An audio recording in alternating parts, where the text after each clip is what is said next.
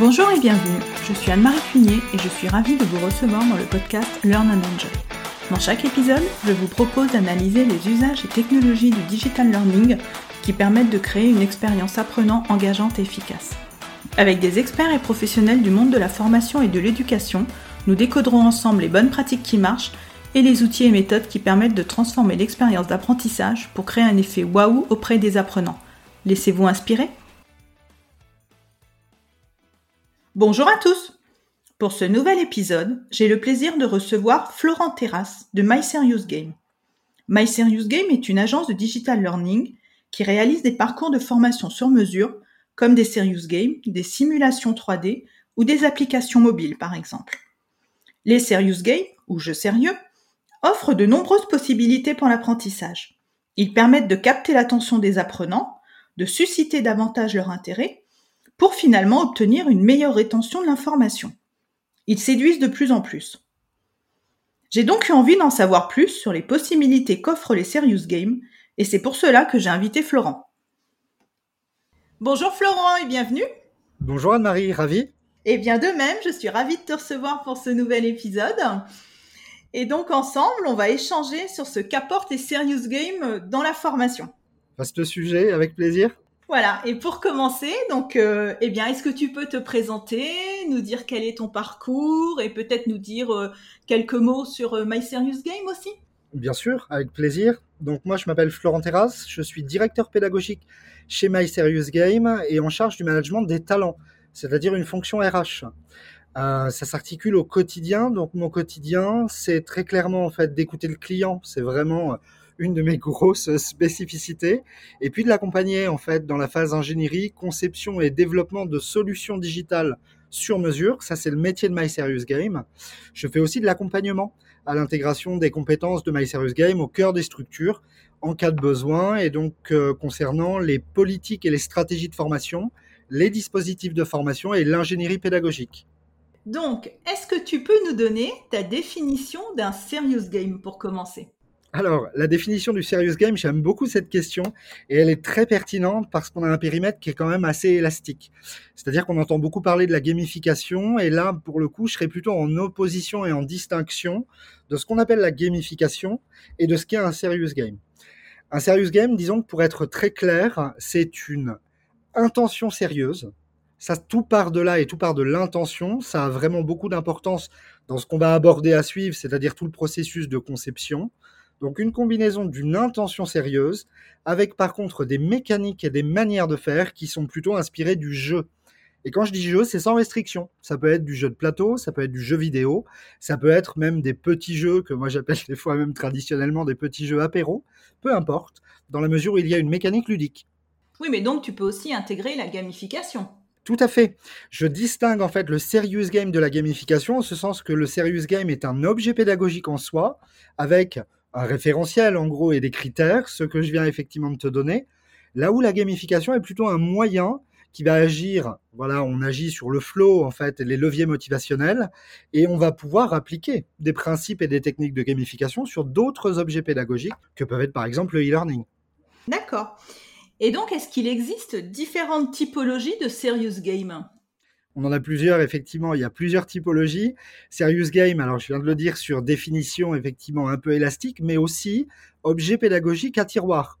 Ce qui fait qu'en fait, cette intention la fameuse intention sérieuse dont je parle combinée à des mécaniques ludiques, va en fait se décliner en fonction des filigranes. C'est-à-dire qu'on peut trouver des serious games aller à promotion, à visée de promotion, donc publicitaire par exemple. On va appeler ça des advert games. On va avoir des serious games pour l'enseignement, c'est-à-dire pour la pratique éducative. On va appeler ça éventuellement des edu games. On peut avoir des serious games qui traitent de dimensions un peu business, auquel cas on va parler de business game, etc., etc., etc. C'est presque, j'aurais tendance à dire, sans fin. D'accord, donc ça s'adapte à tous les secteurs d'activité, on va dire. Potentiellement, je ne vois pas de restriction, en effet, dans la mesure où on combine cette intention et où on la stabilise, et où le contenu s'y prête. Et donc, si on parle formation, donc à quelle situation d'apprentissage, selon toi, un serious game est-il le plus adapté? Quels vont être aussi les bénéfices que le serious game va apporter à une formation? Alors en effet, c'est une question très pertinente et on parle souvent, on part souvent d'ici parce qu'il y a en fait une forme d'éducation de nos commanditaires. Alors éducation au sens bien évidemment euh, positif du terme, mais ils nous sollicitent et on fait souvent en fait des rappels un petit peu définitionnels pour être certain de partir sur la, bonne méthodologie. Les situations d'apprentissage euh, auxquelles effectivement le serious game peut se prêter sont aussi très larges on va plutôt partir de ce que permet le serious game et ce qui rentre dans la définition du serious game. Un serious game, on l'a dit, il, est, euh, il applique des mécaniques de jeu et en ce sens, il y a une nécessité d'être un peu dans, je dirais, le, le, terrain de jeu du jeu. Pardon pour cette répétition. C'est-à-dire que dans un jeu, ce qu'on va attendre, c'est plusieurs choses. C'est d'avoir effectivement une forme de pouvoir et d'incertitude. C'est-à-dire qu'il y a une démarche actionnelle on est sur quelque chose en général qui n'est pas totalement linéaire. Il faut générer effectivement des incertitudes. Il faut générer aussi une espèce de projection de l'action dans ses impacts, dans ses répercussions. Et donc là, en ce sens-là, je pourrais dire, alors c'est quelque chose à prendre avec prudence parce que bien évidemment les situations euh, euh, s'analysent de manière un petit peu plus précise, mais sur un grand principe, si toutefois on n'avait que des informations à communiquer et qu'on était uniquement en réception effectivement de contenu, j'aurais tendance à dire que le serious game pourrait, comment je dirais, être considéré comme de la surqualité.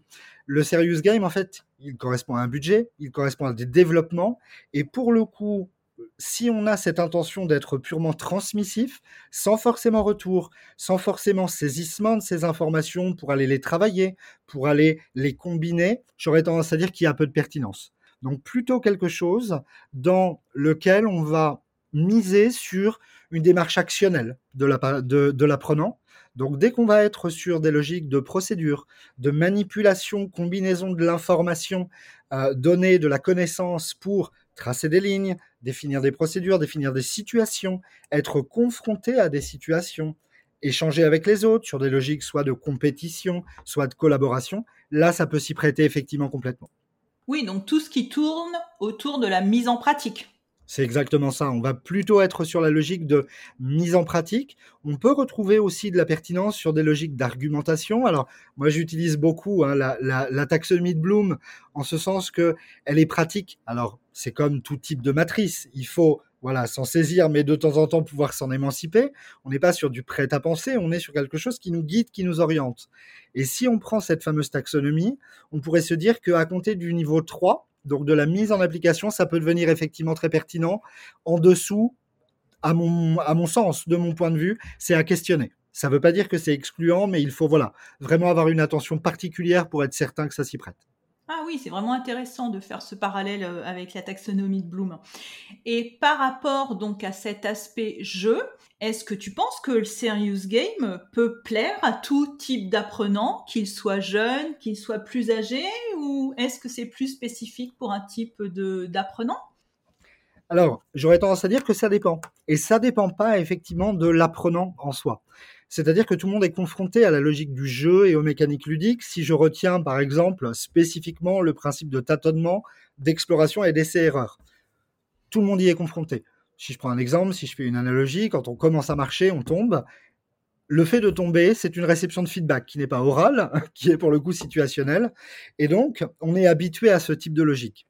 Le ça dépend va pour le coup se décliner en ça dépend de la structure qui va le demander et ça dépend du commanditaire. C'est-à-dire que, de manière générale, avec le digital learning, on combine d'ores et déjà au cœur de chaque objet pédagogique plusieurs intentions et on peut retrouver des intentions de communication, de marque employeur, de vitrine d'une entreprise. Et donc, pour le coup, si les codes de l'entreprise ont une dimension très très sérieuse, par exemple, on peut avoir un commanditaire qui peut être, pour le coup, en prudence, à utiliser des dynamiques ludiques pour les apprentissages. Donc ça peut dépendre de ça. Ça peut dépendre pour le coup aussi du dosage de la gamification et du, coup des techniques de construction du serious game. Et là, pour le coup, il faut une analyse très pertinente de notre cible ou de nos cibles apprenantes, j'aurais même tendance à dire de la cartographie des parties prenantes intégrant ce fameux commanditaire, pour qu'on puisse se dire, eh bien voilà, j'ai tel type de cible apprenante, nous on va la qualifier de persona, on peut créer un persona ou des personae qui vont pour le coup, donner des caractéristiques qui vont être très stéréotypées.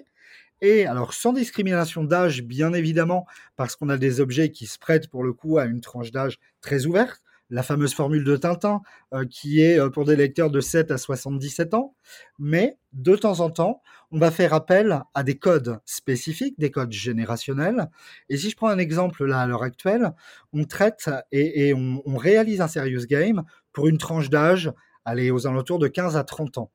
On va user de pas mal de techniques, et notamment des techniques de réminiscence, des techniques de souvenirs. Il faut qu'on puisse capitaliser sur des souvenirs qui vont générer un écho à cette tranche d'âge. Et donc là, pour le coup, en fonction des techniques de gamification, donc les principes, alors pas uniquement de badge et de récompense, hein, pas du tout, mais de game design, de level design, de personnages intégrant l'histoire et de narration, il faut qu'on soit totalement aligné avec notre cible et ses caractéristiques euh, complètes.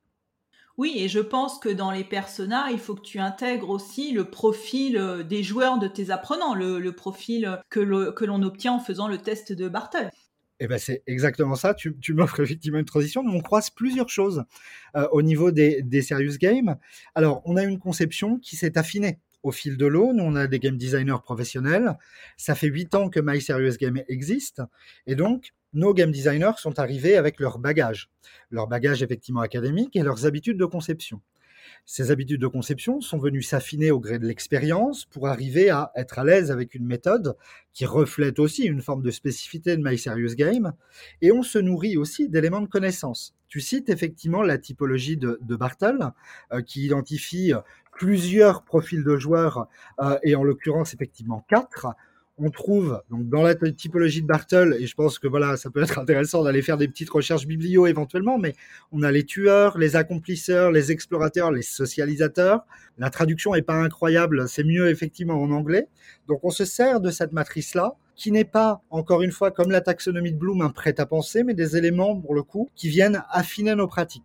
On se sert aussi d'une deuxième matrice, qui est ce qu'on appelle la matrice de Yu Kai Shu. C'est un euh, framework qui spécifie en fait sur un octogone huit, alors ils appellent ça des core drivers, c'est-à-dire des moteurs, voilà, des moteurs de motivation humaine, et qui viennent préciser sur ce cadre des grandes consignes, des grandes orientations.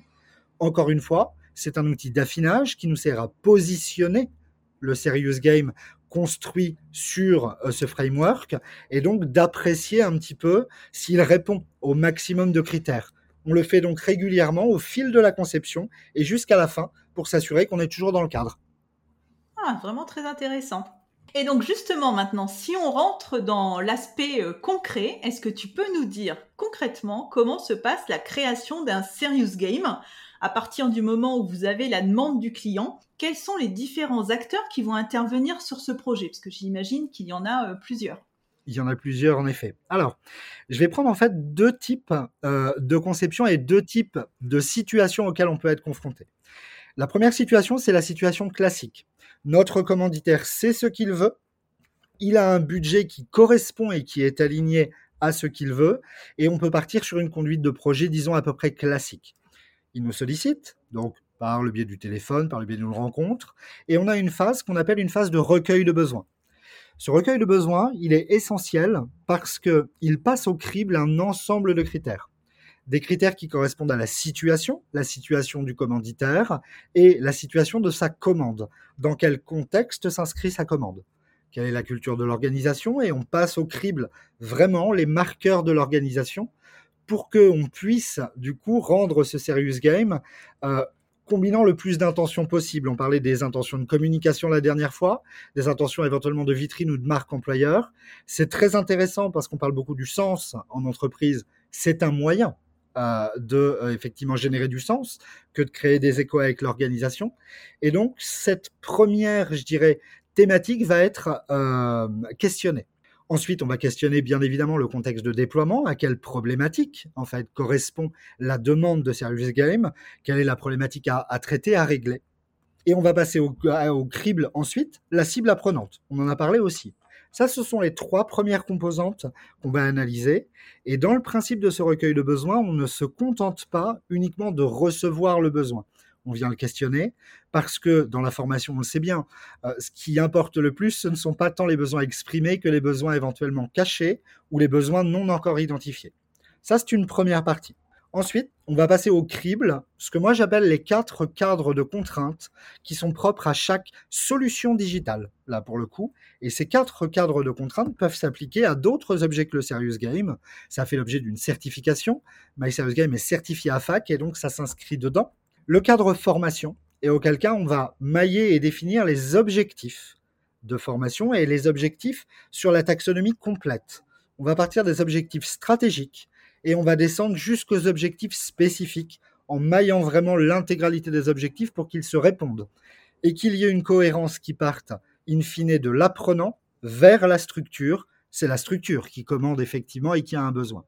Ensuite, ce cadre formation va être, euh, euh, comment je dirais, précisé. On va questionner les intentions, on va questionner les mécaniques, on va questionner les habitudes, on va questionner l'éthique de l'évaluation aussi, parce que des fois, c'est particulier. Et le principe d'avoir un game over, qui paraît très simple, très classique au cœur d'un serious game par exemple, et qui est un emprunt au jeu vidéo, peut être mal vécu au cœur effectivement d'une organisation, et une organisation à être un peu sensible sur le principe du game over.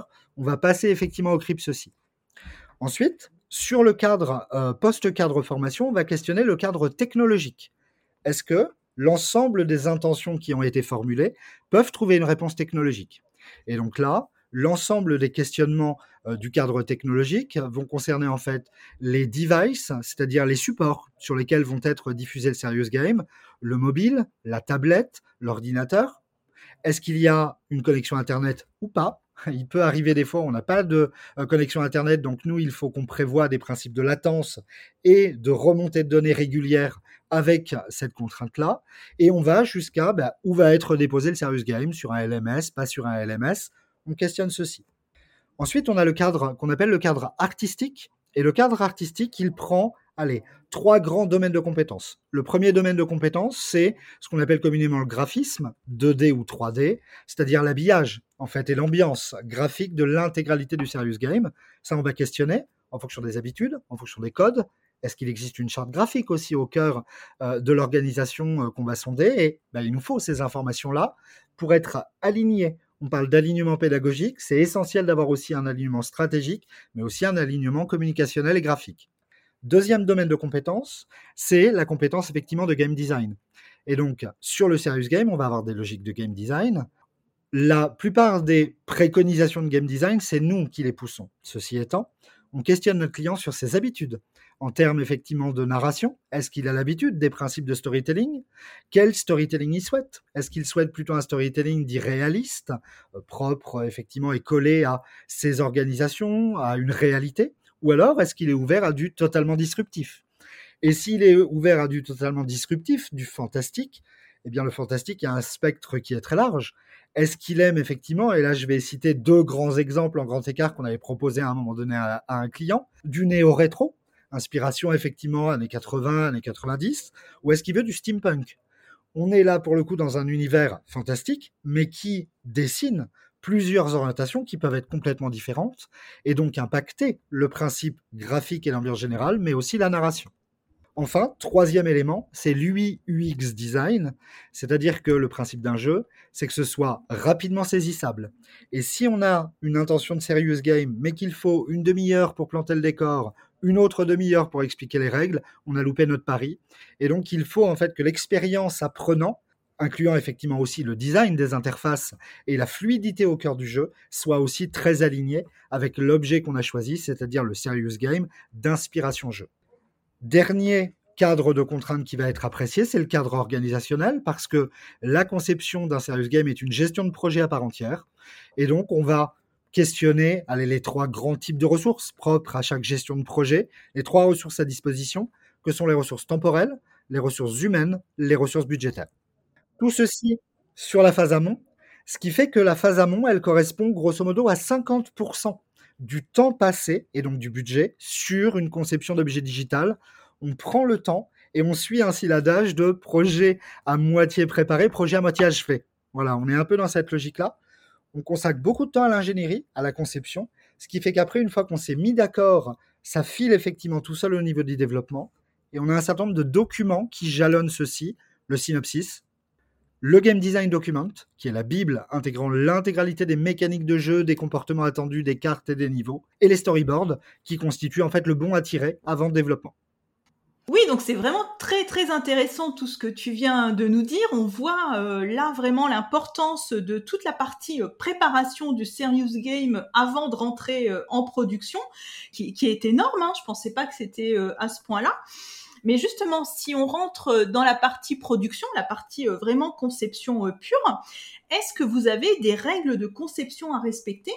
Et surtout, une question euh, qui, qui me vient, c'est où est-ce que vous allez trouver l'inspiration pour tous ces serious games? Alors, sur les règles effectivement de conception à respecter, ce sont vraiment en fait les documents jalons, c'est-à-dire le synopsis, le game design document et le, ou les storyboards qui déterminent en fait ces règles de conception. L'idée, en fait, c'est de pouvoir répondre à l'intégralité des questionnements qu'on a recueillis dans la fameuse phase de recueil de besoins et puis que j'ai passé au crible, que tout ceci, en fait, sur la base d'une base brute qui devient raffinée, devienne de plus en plus raffinée. Quand on commence au niveau du synopsis, c'est une base brute issue du recueil de besoins. Ce synopsis va raffiner ces éléments sur une première version de précision. Et au fur et à mesure, on va aller de plus en plus précis sur un principe de stratégie entonnoir.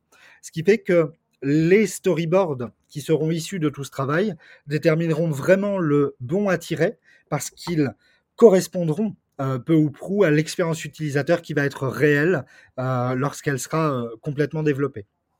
Comment on trouve les idées après? Alors, on trouve les idées de la manière suivante, c'est-à-dire qu'on a, nous, en interne, un certain nombre de collaborateurs et on organise des brainstorming. Nous, ingénieur formation, ingénieur pédagogique, euh, comment je pourrais dire, sur la base des objectifs, sur la base du contenu, nous faisons déjà des, des préconisations. Et donc, on dessine déjà des éléments de storytelling qui s'y prêtent. Euh, en fonction de la situation, on fait appel au code, bien évidemment, donc générationnel comme je disais tout à l'heure, et puis aux grandes histoires. Typiquement, moi j'ai coutume de dire à mon équipe que il y a une histoire effectivement et il n'y a pas 50 histoires et que des fois des histoires très modernes sont en fait des adaptations d'histoires plus anciennes. Je leur ai cité par exemple voilà deux exemples récents. On avait un client qui nous demandait quelque chose d'inspiration Stranger Things. Stranger Things, c'est une série à l'heure actuelle diffusée sur Netflix qui a énormément de succès qui emprunte des codes qu'on appelle des codes néo-rétro. Et c'est grosso modo voilà une petite bande d'amis qui combattent quelque chose, voilà, et donc une quête faite d'amitié et d'aventure. Et donc, il fallait trouver quelque chose qui ressemble à Stranger Things, mais qui ne soit pas Stranger Things. Et donc, en fait, mes ingénieurs pédagogiques Gamberger, Gamberger, Gamberger, et je leur ai dit, mais décarapacer effectivement l'histoire, essayez de descendre sur le plus petit dénominateur commun, c'est-à-dire une bande d'amis une aventure, et on s'est aperçu en fait que ça faisait référence à plein de choses. Typiquement, si on fait un bond de 20 ans en arrière, allez, de 10 ans en arrière même, je commence à 10 ans, on peut trouver euh, la nouvelle de Stephen King qui s'appelle Ça, C apostrophe A, qui parle de l'histoire du clown. On est typiquement dans quelque chose qui, en termes d'histoire, de schéma narratif, correspond complètement à Stranger Things. Je refais 10 ans, un bond encore 10 ans en avant, voire 20 ans. Je trouve des logiques de Super 8, d'E.T., c'est-à-dire tous les Spielberg des années effectivement 80-90. Je fais encore un pas en avant, je trouve les Goonies. Je fais encore un pas effectivement en avant, je trouve le Club des Cinq. Et donc en soi, voilà, on trouve effectivement toujours cette même logique. Deuxième exemple, Avatar. Avatar, gros succès effectivement, il y a un 2 qui arrive prochainement. Je pense que cette tendance va revenir. Si je reviens et je fais un très très très grand bond en avant, c'est l'histoire de Pocahontas. Et donc en fait, on fait très attention à décarapacer les tendances et les schémas narratifs pour venir à un plus petit dénominateur commun et de trouver des références qui sont des références pour le coup intergénérationnelles et qui vont nous aider aussi à faire passer certaines fois ces messages et ces storytelling auprès des clients. Typiquement, un client, imaginons un DRH, je dresse un personnage stéréotypé. Hein. Un DRH, 55 ans, je ne vais pas lui parler de Stranger Things il aura peut-être effectivement la connaissance de par ses enfants, des connaissances, mais c'est pas un code qui va lui parler. Si je lui parle de Spielberg, par contre, potentiellement, ça va créer un écho chez lui. Et éventuellement, de parler du Club des Cinq. Voilà. Ça nous aide pour le coup à expliquer que le message et la structure narrative doit être au service à un moment donné euh, du message, mais qu'elle ne correspond pas forcément à une tendance très générationnelle. C'est un schéma narratif. Ah bah moi, tu vois, je suis un petit peu plus jeune que ton personnel là, que tu viens de décrire, mais je regarde Stranger Things. je suis fan c'est pour ça que je parlais vraiment d'approche stéréotypée, parce que complètement, et, je te rejoins, il n'y a pas forcément de, catégorie d'âge en fonction euh, d'un certain nombre de choses. Et ça illustre très bien ce que tu racontes, c'est-à-dire que euh, le schéma narratif euh, crée des échos chez toi. Oui, oui, oui. E.T. crée des échos, le Club des Cinq crée des échos, Stranger Things crée des échos. Tout à fait. Voilà, on, organise en fait des sessions brainstorming et on se nourrit de tout. Moi, j'ai coutume de dire, parce qu'il y a certaines fois des complexes sur les panthéons culturels euh, de tout à chacun, ce sont des sujets sensibles, surtout en France, très clairement. Et moi, je leur dis dès le démarrage qu'il n'y a pas de petite culture ou de, ou de grande culture tout est culturel en soi. L'essentiel, c'est de pouvoir vraiment aligner ce message. Et donc, on se sert de tout, de la culture, effectivement, donc du monde littéraire, des séries, des publicités, vraiment de tout ce qui peut, effectivement, euh, amener bah, du ludique et participer euh, à la construction de ce serious game. Et est-ce que tu peux, euh, pour, pour illustrer, donc nous donner quelques cas clients comme ça rapidement, quelques jeux un petit peu projets, quelques projets emblématiques de votre agence? Bien sûr. Alors, je, pense spontanément à deux. J'en pense, je pense à un là sur lequel on est en train de, travailler euh, à l'heure actuelle. J'ai fait quelques petits euh, clins d'œil euh, tout au long de, ce podcast. C'est le fameux, la fameuse ambiance néo-rétro et Stranger Things. Typiquement, on a reçu une demande du réseau des écoles de la deuxième chance. les écoles de la deuxième chance nous ont sollicité pour un jeu à visée pédagogique, donc on rentre là dans le edu game. Et ce serious game est adressé aux jeunes qui intègrent les écoles de la deuxième chance, qu'on pourrait appeler des NITS. Voilà, c'est difficile et, et moi j'aime pas trop ces catégorisations, mais ça parlera peut-être à nos auditeurs. Ce sont les jeunes qui sortent chaque année du système scolaire et qui sont sans emploi, sans qualification, avec des difficultés d'insertion. C'est à destination de ce public. Voilà pour la cible. Et le référentiel, c'est-à-dire les éléments effectivement que nous, on doit utiliser pour cet edu-game, c'est le référentiel de compétences des savoirs de base qu'ils ont construit, qui est l'inspiration effectivement du référentiel des compétences de base de l'Europe et qu'ils ont adapté. Voilà le challenge effectivement euh, qu'on a euh, euh, dû, dont on a dû saisir. Et donc en fait, c'est incarné dans un jeu vidéo à visée pédagogique. Ce jeu vidéo dure à peu près 10 heures en expérience apprenant et permet en fait à travers donc un fil narratif qui est inspiré de ces logiques-là, on retrouve une bande d'amis, on retrouve une mise en abîme avec un personnage qui est travaillé en première personne, qui est incarné du coup par le joueur, qui intègre une de ces et qui découvre cette, bande d'amis à l'issue voilà, d'un petit événement perturbateur et qui va vivre une aventure à travers en fait une découverte des métiers. Il va aborder l'intégralité de ses compétences et apprendre aussi à travailler en collectif. Donc ça, c'est un premier exemple. On va retrouver euh, un principe d'aventure, on va retrouver des principes de navigation libre, on a créé une ville avec des quartiers, avec des ambiances, on a créé des personnages, et l'un des enjeux des serious games notamment, c'est d'utiliser le jeu et de développer la psychologie des personnages. Typiquement, on parlait de la bande d'amis, que ce soit Stranger Things ou le Club des Cinq. Ce qui est intéressant dans l'aventure de, ces deux types d'histoires, c'est que les personnages sont développés en termes de psychologie. L'un ne vaut pas l'autre. Si nous, on ne s'appliquait pas ces codes-là, par exemple dans le Serious Game, on aurait en fait une bande d'amis qui serait un peu neutre et qui ne générerait pas pour le coup de l'intérêt. Là, on se sert de cette bande d'amis, de leur personnalité, pour renverser en fait euh, le, comment je pourrais dire, la relation dialectique vu qu'on est en première personne en tant que joueur, je ne peux pas parler, je ne peux pas faire parler le joueur. Ce serait complètement artificiel. Et donc, en fait, l'ensemble des éléments de guidance, l'ensemble des apports formatifs sont apportés par la bande d'amis directement.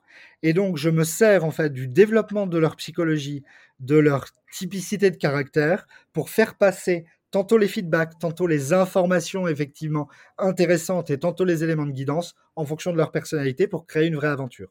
Voilà le premier exemple. Le deuxième exemple sur lequel on a été sollicité, c'est euh, comment je dirais une, une joint-venture donc entre Michelin et Adobe, euh, qui est une petite structure. Ils avaient un enjeu. Ils ont développé, alors il y a quelques années maintenant, une technologie particulière. On entend souvent parler de l'imprimante 3D. Voilà.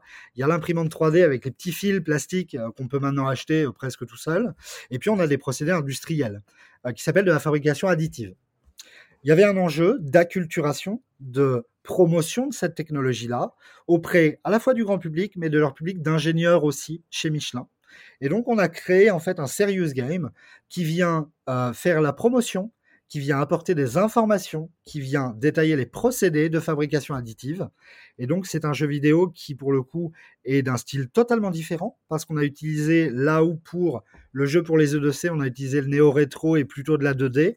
Là, on a fait vraiment de la 3D totale, et on suit effectivement dans un univers futuriste un buddy, donc c'est-à-dire c'est un pote, voilà, un pote virtuel, qui sert souvent effectivement à apporter des éléments de guidance. Et c'est à travers donc euh, iADOS. Voilà, c'est le petit robot euh, qui nous accompagne euh, dans ce jeu vidéo euh, chez Adobe. C'est lui qui nous guide à travers l'aventure et qui nous permet de découvrir ce procédé.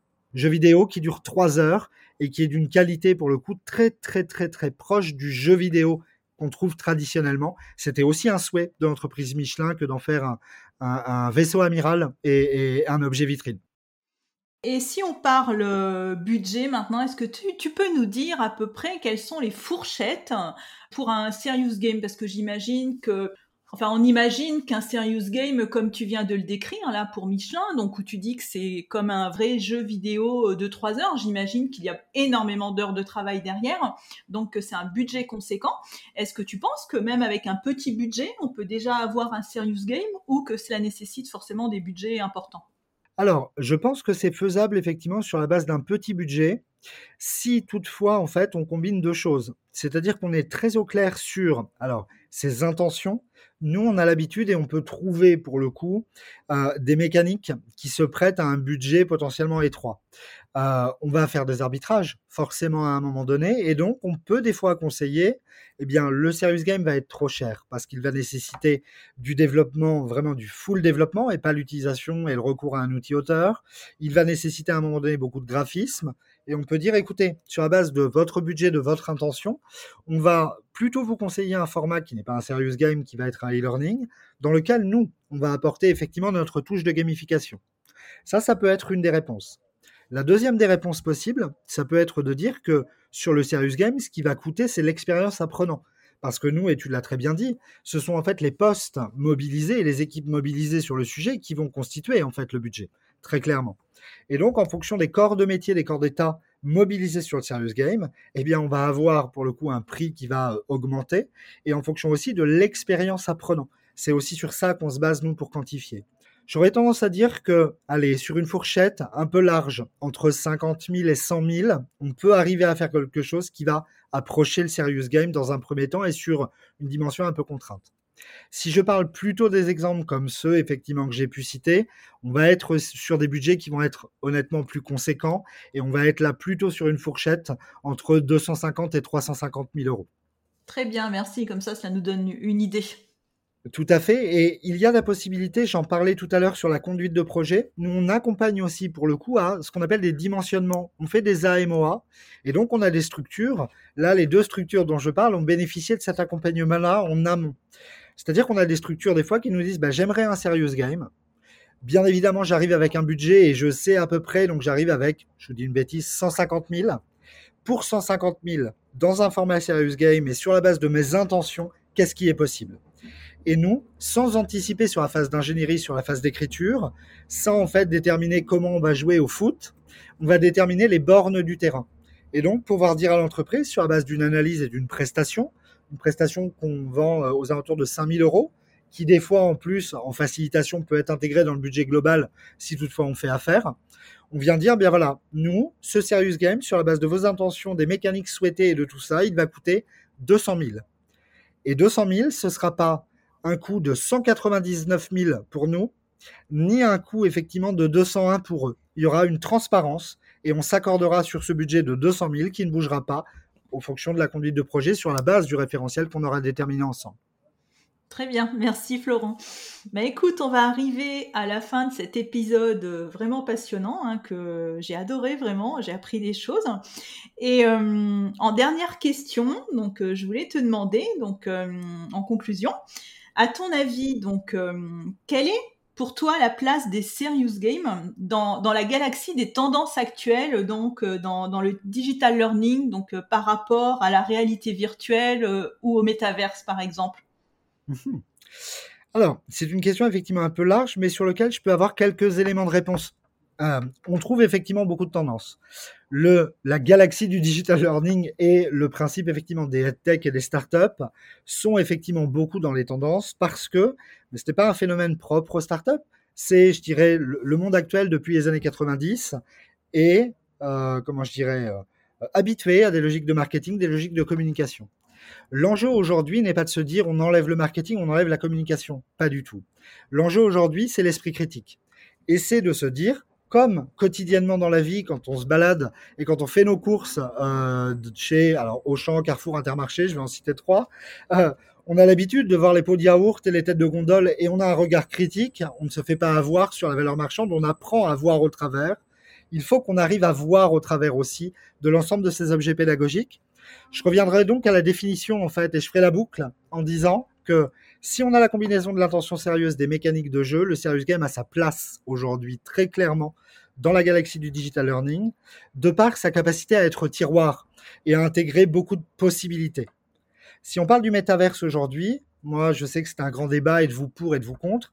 Je suis pas contre, je suis pas pour non plus, je mettrai des nuances et je dirais qu'en fait dans tout type d'objet pédagogique, il est important d'avoir un esprit critique, d'être au clair sur l'intention et surtout de viser l'intention pour optimiser au maximum l'objet pédagogique qui a ses codes et ses règles, et surtout d'apprendre à distinguer ce qui relève de l'expérience et ce qui relève de la consolidation en termes de connaissances et de compétences, qui est différent, et ce qui suppose pour le coup une phase de, alors on appelle ça réflexivité ou de métacognition, c'est-à-dire de décomposition de l'expérience vécue. Le métaverse n'est pas exempt de ça, la réalité virtuelle n'est pas exempte de ça, et donc attention, si j'ai un conseil, esprit critique et décomposer et décorréler la phase expérience de la phase effectivement montée en compétence. Très bien, merci. Eh bien, écoute, écoute, donc euh, comme d'habitude, donc je mettrai euh, dans les notes de l'épisode donc euh, ton contact LinkedIn si nos auditeurs souhaitent te contacter. Je mettrai également le lien donc du site My Serious Game. Et j'indiquerai également le lien donc du podcast de My Serious Game qui s'appelle Digital Learning Makers, donc où il y a régulièrement donc des études de cas qui sont racontées le making of, je dirais, euh, donc euh, des serious games que vous créez. Voilà. Exactement. Voilà. Donc, eh ben, écoute, merci beaucoup, Florent. J'ai été ravie d'échanger avec toi. Plaisir partagé, Anne-Marie. Et puis, je te dis à très bientôt. À très bientôt. Au revoir. Au revoir. J'espère que cet épisode vous a plu. Si vous aimez le podcast Learn and Enjoy et si vous avez envie de me soutenir, de m'aider à faire connaître ce podcast, la meilleure façon, c'est de me laisser une note 5 étoiles sur Apple Podcast ou un petit commentaire. Pensez aussi à vous abonner pour être informé de la sortie des prochains épisodes. Et pour rester en contact ou me proposer un thème que vous souhaitez que j'aborde, vous pouvez me rejoindre sur LinkedIn. Vous me trouverez sous mon nom, Anne-Marie Cuinier. Je vous dis à très vite pour un nouvel épisode.